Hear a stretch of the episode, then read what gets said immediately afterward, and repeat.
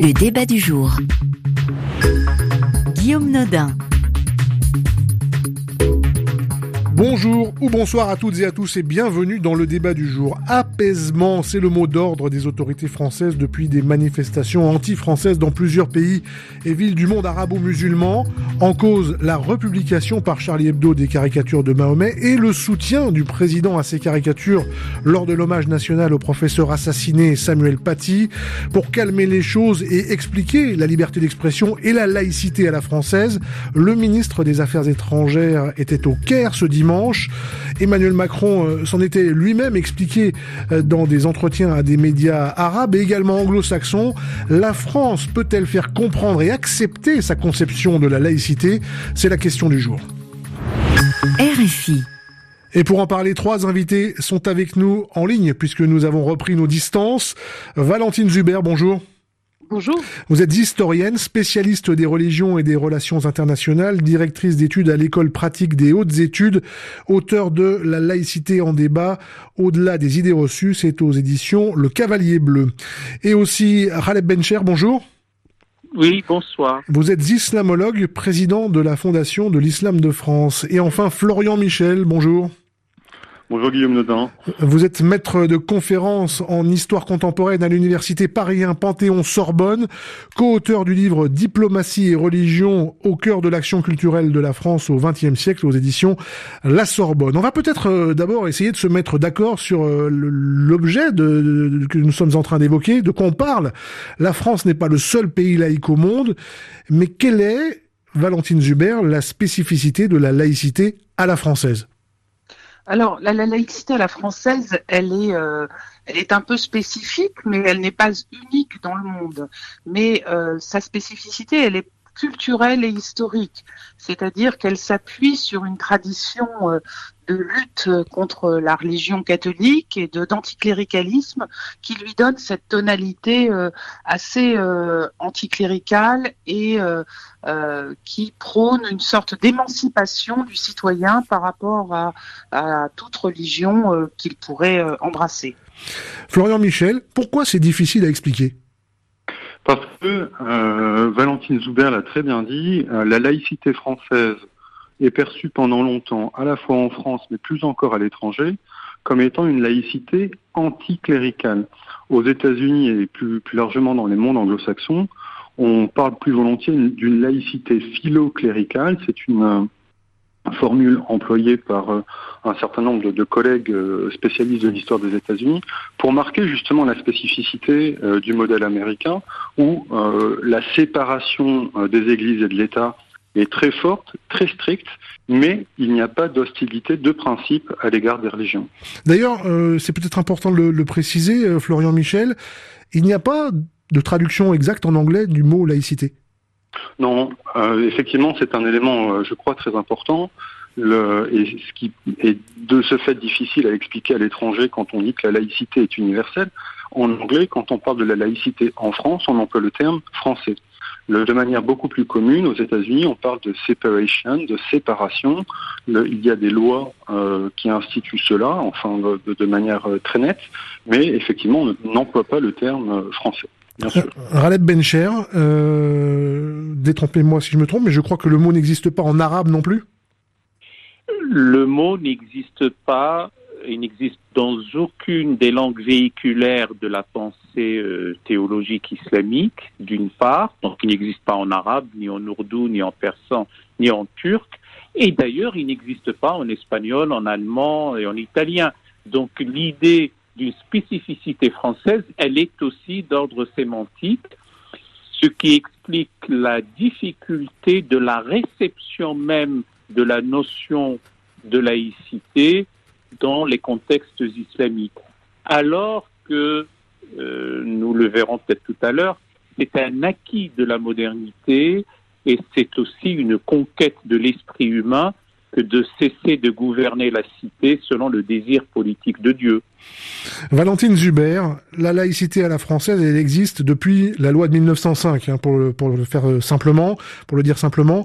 Comment On a l'impression que ces incompréhensions, elles, sont assez récentes.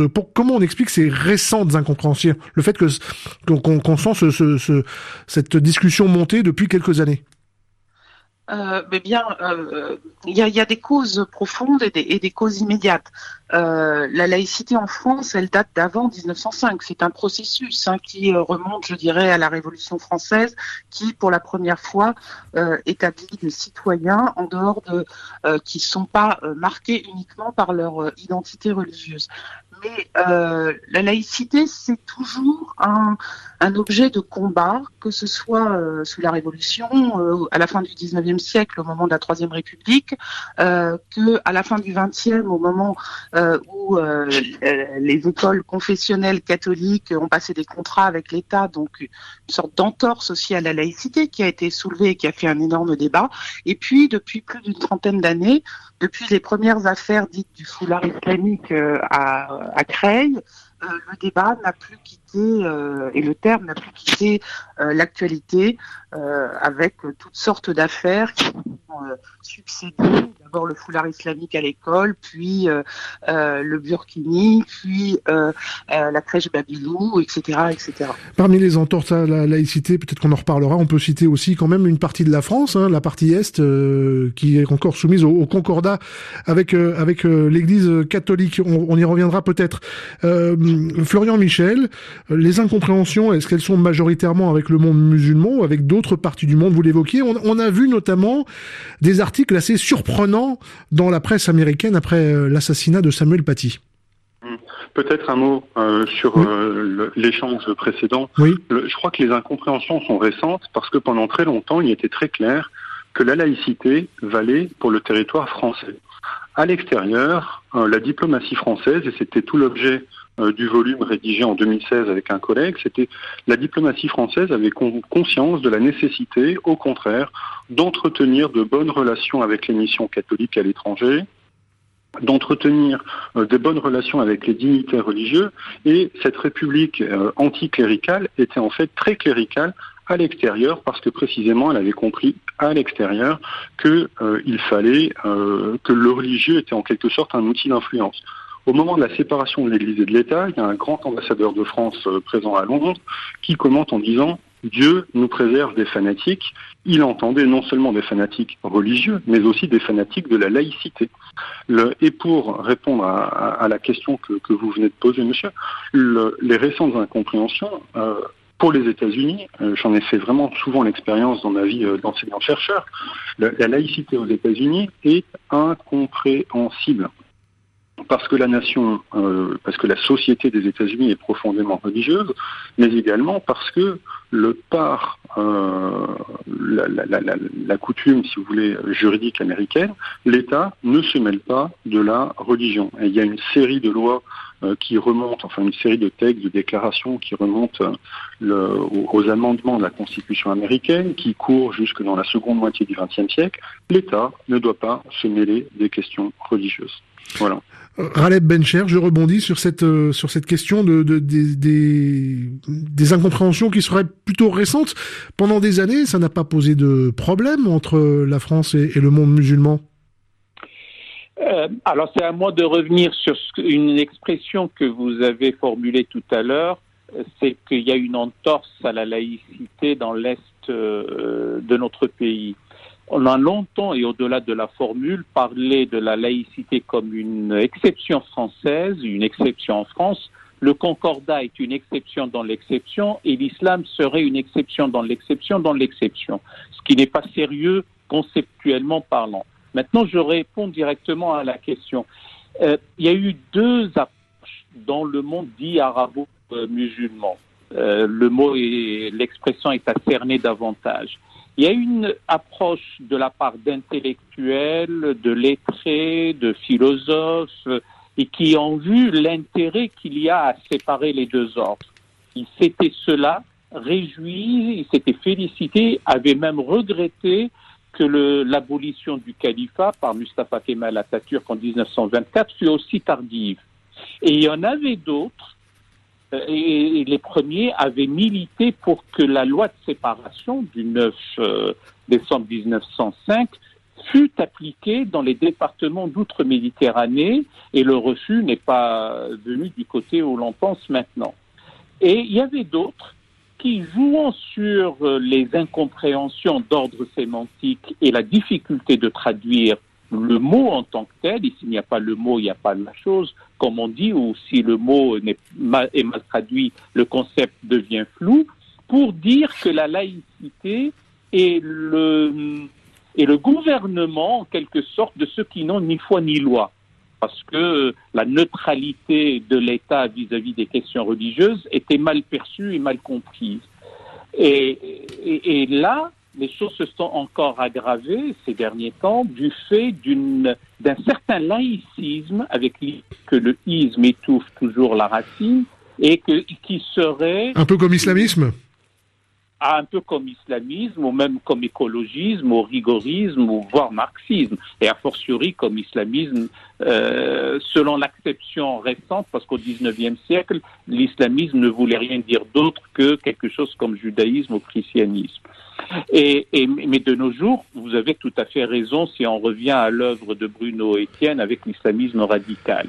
Et donc, l'incompréhension est d'une sorte de laïcité militante en quelque sorte, anticléricale, et là en l'espèce anti-visibilité euh, de, de l'islam, et qu'est-ce que ça veut dire ça, mais en tout cas des, des accoutrements improbables que porteraient euh, les salafistes dans l'espace public, notamment.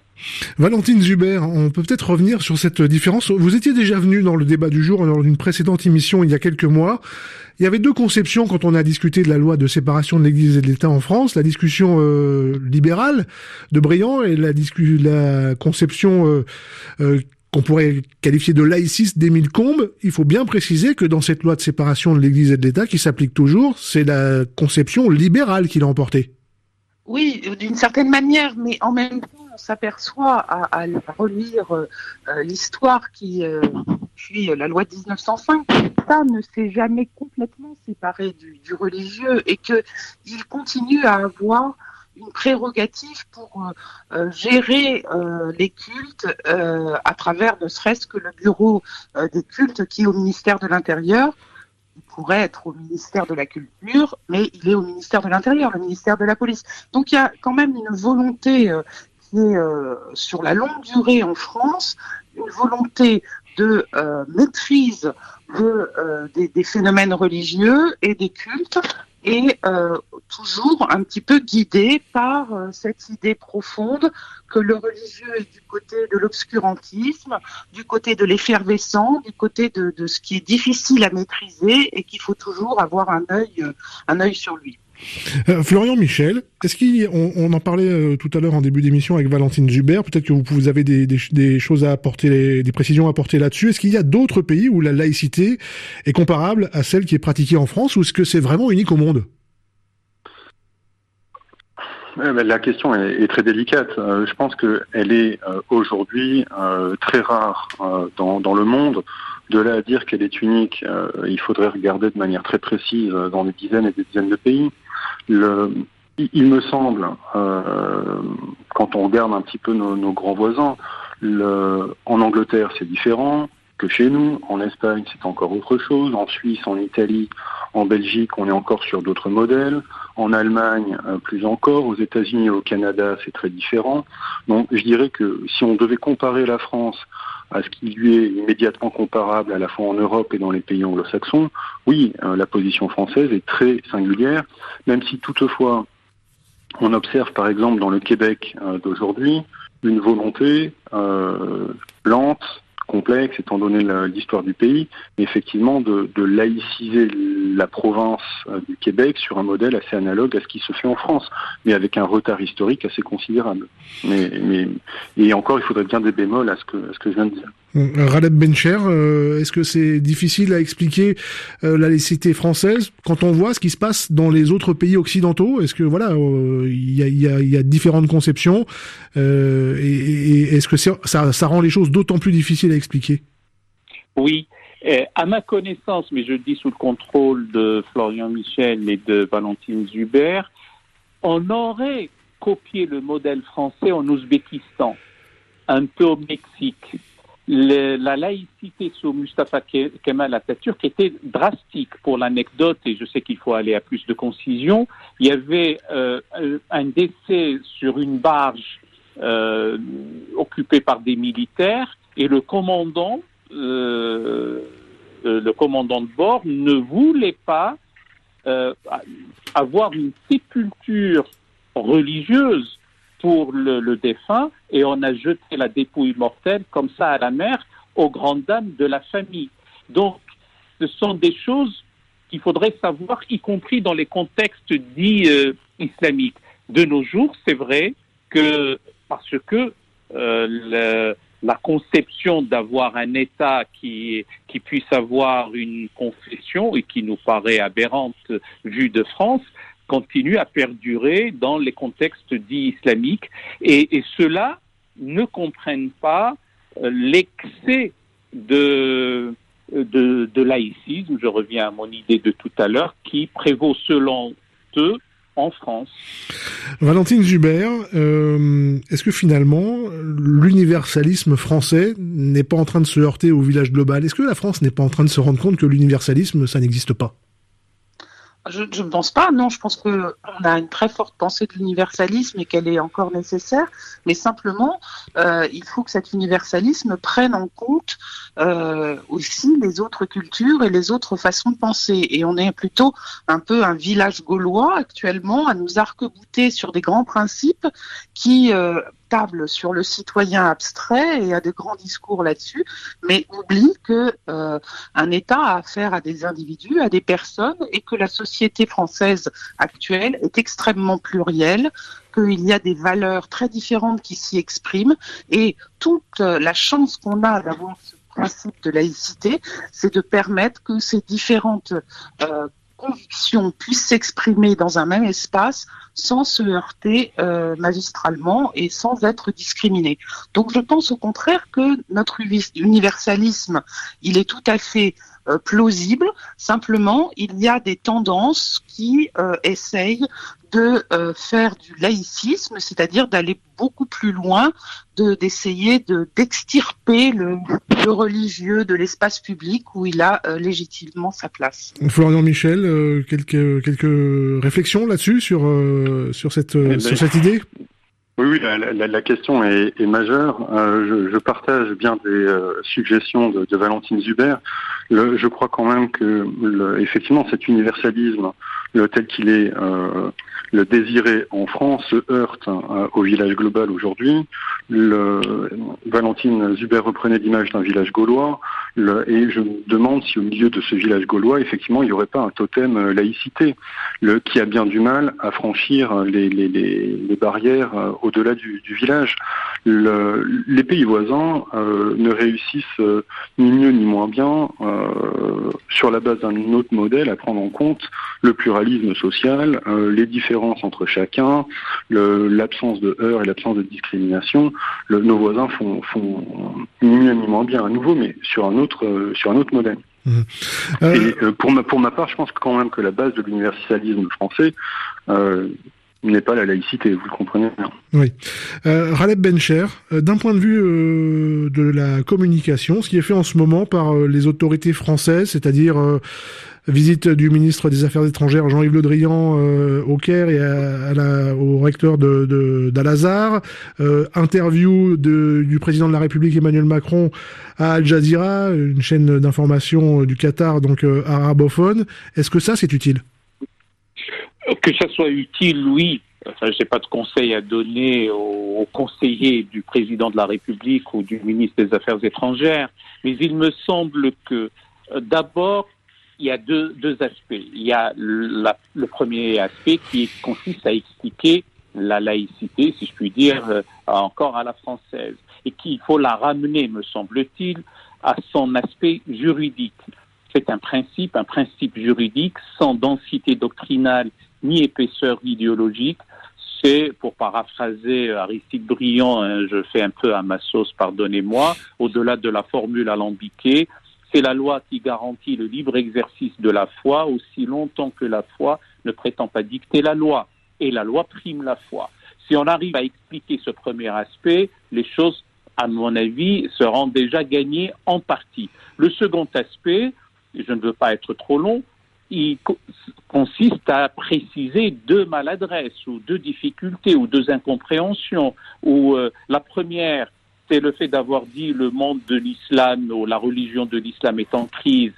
Autant les contextes islamiques, les sociétés musulmanes sont véritablement en crise et elles croulent sous des pesanteurs sociales, sous des difficultés euh, d'ignorance, de despotisme, de pauvreté, de alors que est, etc. Et la crise est véritable. Autant la spiritualité islamique, en tout cas pour ces musulmans, ne l'est pas puisque euh, il y a une élévation spirituelle, une, euh, des, des, valeurs de mensuétude, d'accueil, de générosité, d'ouverture, etc., qu'ils vivent euh, véritablement, en tout cas selon les selon ces musulmans, leur spiritualité n'est pas en crise. Oui. On va, on, va, on, va, juste préciser quand même que euh, ça, serait, ça pourrait faire l'objet d'une autre émission, mais pas, pas aujourd'hui, on peut-être pas développer. L'athéisme dans le monde arabo-musulman, ça existe. C'est difficile, mais ça existe. Ça existe, c'est difficile. Il faut consacrer les libertés fondamentales, à commencer par la liberté de conscience et criminaliser l'apostasie tant soit criminelle. Et si les interlocuteurs euh, arabo-musulmans, du monde arabe et au-delà du monde musulman, de, des diplomates euh, français ne le comprennent pas, ça devient aussi un problème de, de leur côté. Je, reviens au second point qu'il faut c'est peut-être préciser, et c'est la mission euh, de Jean-Yves Le Drive et d'autres, c'est dans l'oraison funèbre consacrée à Samuel Paty, la phrase d'Emmanuel Macron, nous ne renoncerons pas aux caricatures, c'est AUX caricature au pluriel ne concerne pas celle qui brocarde le prophète de l'islam, mais la tradition séculaire de la caricature en France. Mmh. Si on arrive à expliquer cela, je pense que le, la, la, mission diplomatique sera gagnée. Alors, Valentine Zuber, sur cet aspect euh, diplomatique, sur l'offensive diplomatique des autorités françaises pour essayer de se, de se faire comprendre, qu'est-ce que vous avez à ajouter?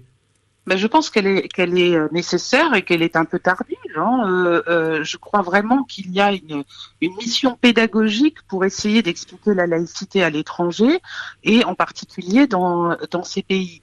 Mais euh, ce n'est pas gagné et je pense qu'il faut continuer à expliquer parce que, par exemple, circule actuellement sur les réseaux sociaux une fausse traduction du discours euh, du président de la République qui euh, lui fait dire exactement le contraire et qui est une véritable déclaration de guerre à la religion donc euh, et au prophète. donc les choses s'enveniment aussi à l'intérieur parce qu'il y a des incompréhensions ou parce que peut-être l'Élysée ne maîtrise pas la traduction en arabe du discours du président. C'est aussi bête que cela. Donc je crois vraiment qu'il faut, il faut continuer à expliquer. Et puis enfin deuxième chose, il faut aussi que euh, euh, on n'entende pas dans le débat public en France uniquement les provocations euh, des plus islamophobes et des plus anticléricaux, voire anti-religieux euh, des personnes qui sont interrogées. Florian Michel, il faut multiplier, continuer ce genre de, de contact diplomatique, d'explication, comme le disait Valentine Zuber. Je partage complètement l'analyse de Valentine Zuber. il me semble que le, le, la mission Yves Le Drian comme l'émission euh, du président Macron auprès d'Al Jazeera sont à la fois nécessaires, mais elles arrivent un peu en, décalage par rapport à l'événement. Et le décalage, il s'explique naturellement, effectivement, par des euh, traductions fautives, mais euh, j'ai cru comprendre également que l'Élysée n'avait pas veillé euh, précisément au moment de l'événement à accuser sa propre traduction et que donc il s'était fait prendre dans un jeu un peu coupable de traduction vicieuse. Mmh. Mais donc, je crois, oui, bien sûr, la diplomatie française doit euh, aiguiser euh, son intelligence du religieux, précisément échanger avec euh, des hauts dignitaires religieux pour permettre cette intelligence mutuelle. C'est vraiment nécessaire. Raleb Bencher, le, le prince héritier d'Arabie Saoudite, Mohamed Ben Salman, a recommandé aux musulmans de respecter les lois de leur pays d'accueil. Est-ce que ça aussi, est-ce que ça doit venir également des, des, des pays du monde arabo-musulman? Est-ce que ça peut apaiser la situation? Si ça apaise, oui, mais c'est curieux parce que les citoyens euh, musulmans euh, français n'ont pas euh, ni d'ordre, ni de conseil, ni d'injonction, ni même d'instruction à recevoir de quiconque. En, en, toute rigueur, Mais si ça aide et euh, que les autorités euh, saoudiennes, surtout avec la polarisation que les fidèles musulmans ont pour la Mecque, etc., ça peut aider si des autorités comme le recteur de l'université d'Al-Azhar, etc., bien que, à ma connaissance, ils pensent aller traduire euh, la France devant les tribunaux internationaux. Il a confirmé d'ailleurs hein, ce dimanche après la visite de Jean-Yves Le Drian. Oui, donc je ne sais pas comment les choses vont se faire tout ce qui peut concourir à l'apaisement sera le, bienvenu. C'est un appel à la sagesse et à une volonté de sortir par le haut d'une crise, euh, dans la crise en quelque sorte, qui a assez duré. Valentine Zuber, pourquoi les gouvernements de certains pays, y compris occidentaux, ont-ils mis euh, si longtemps, euh, quand ils l'ont fait, à apporter leur soutien à la France? On pense au Canada notamment. Je pense qu'il y a eu quand même un profond malaise, évidemment, après l'attentat horrible, mais aussi sur cette fixation euh, qu'ont euh, les Français sur ces caricatures de Charlie. Alors ça s'explique à cause, évidemment, de l'effroyable attentat de 2015 euh, qui a décimé la, rédaction de Charlie Hebdo. Mais il ne faut pas faire des caricatures de Mahomet le, le symbole absolu de la caricature française. Je veux dire, notre culture est beaucoup plus riche que cela, et les religions elle-même arrive à se moquer d'elle-même, mais il faut, euh, il faut être moins euh, radical, je dirais. Là, il y a vraiment une sorte de radicalisation du discours et euh, à travers euh, cette, euh, cette érection des, des caricatures de, de, Charlie Hebdo comme le, l'indépassable du principe de liberté d'expression. Oui, d'ailleurs, des caricatures, il y en a d'autres. on pourrait, vous êtes historienne, on pourrait, le, on pourrait, et je crois que ça existe d'ailleurs, faire une histoire de France rien qu'avec des caricatures et depuis des, des centaines d'années. Bien entendu, de, depuis la monarchie absolue qui a vu naître à la fin du XVIIIe siècle ces caricatures jusqu'à la Révolution française qui est vraiment le moment de la caricature. Puis le 19e siècle, on a Daumier qui est un, un véritable artiste de la caricature et ces caricatures, elles font partie de, la liberté de la presse, de la liberté d'expression. Elles sont extrêmement importantes. Mais on, a toutes sortes de supports pédagogiques et on n'est pas forcément obligé d'utiliser celui qui va euh, choquer frontalement les populations qui sont très sensibles sur ce sujet. Florian Michel, on va, quand même le préciser, euh, ces manifestations, ces manifestations anti-françaises, euh, il y a aussi parfois des raisons politiques à cette mise en cause de, la France et de ses intérêts. Ce sont des intérêts de politique intérieure qui s'expriment en mettant en cause la France, parfois.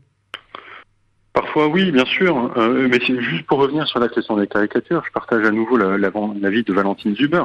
On peut remonter jusqu'à l'Antiquité. On sait bien que dans l'Antiquité, il y avait des, croix avec des ânes pour représenter euh, le Christ et les chrétiens. Euh, donc effectivement, ça fait partie de, la tradition de, l'histoire du monde. Et il faut bien effectivement euh, dissocier la violence des caricatures, le, enfin, le mode d'expression des caricatures, disons les plus récentes, avec la longue histoire euh, de, du genre euh, caricature. Et sur les conflits euh, révélés à l'intérieur de chacun des pays par par, par, l'affaire française. En effet, pour revenir sur le, cas canadien, effectivement, je pense que le monde anglo-saxon canadien n'est pas du tout sur le monde, sur le modèle euh, français, n'est pas non plus sur le modèle québécois, et chacune de ces prises de position, que ce soit aux États-Unis, au Canada, en Égypte, etc., permet à chacun des dirigeants de réaffirmer un petit peu, disons, sa, sa propre doctrine euh, en vue de l'intérieur, en quelque sorte, oui. Merci Florian Michel, merci à nos autres invités, Raleb Bencher et Valentine Zuber, d'avoir participé à cette émission. Merci à toute l'équipe du débat du jour, Florence Ponce à la coordination, Déborah Lepage à la documentation et à la réalisation aujourd'hui, Jean-Philippe Thury. Vous pouvez nous retrouver, nous réécouter, nous podcaster sur notre site internet rfi.fr ou sur nos applications mobiles comme RFI Pure Radio, rubrique émission. Vous pouvez aussi participer au débat du jour sur les réseaux sociaux. Le prochain débat, c'est demain, même heure, même endroit. Dans moins d'une minute, l'info revient sur RFI. Prenez soin de vous et des autres et bonjour chez vous.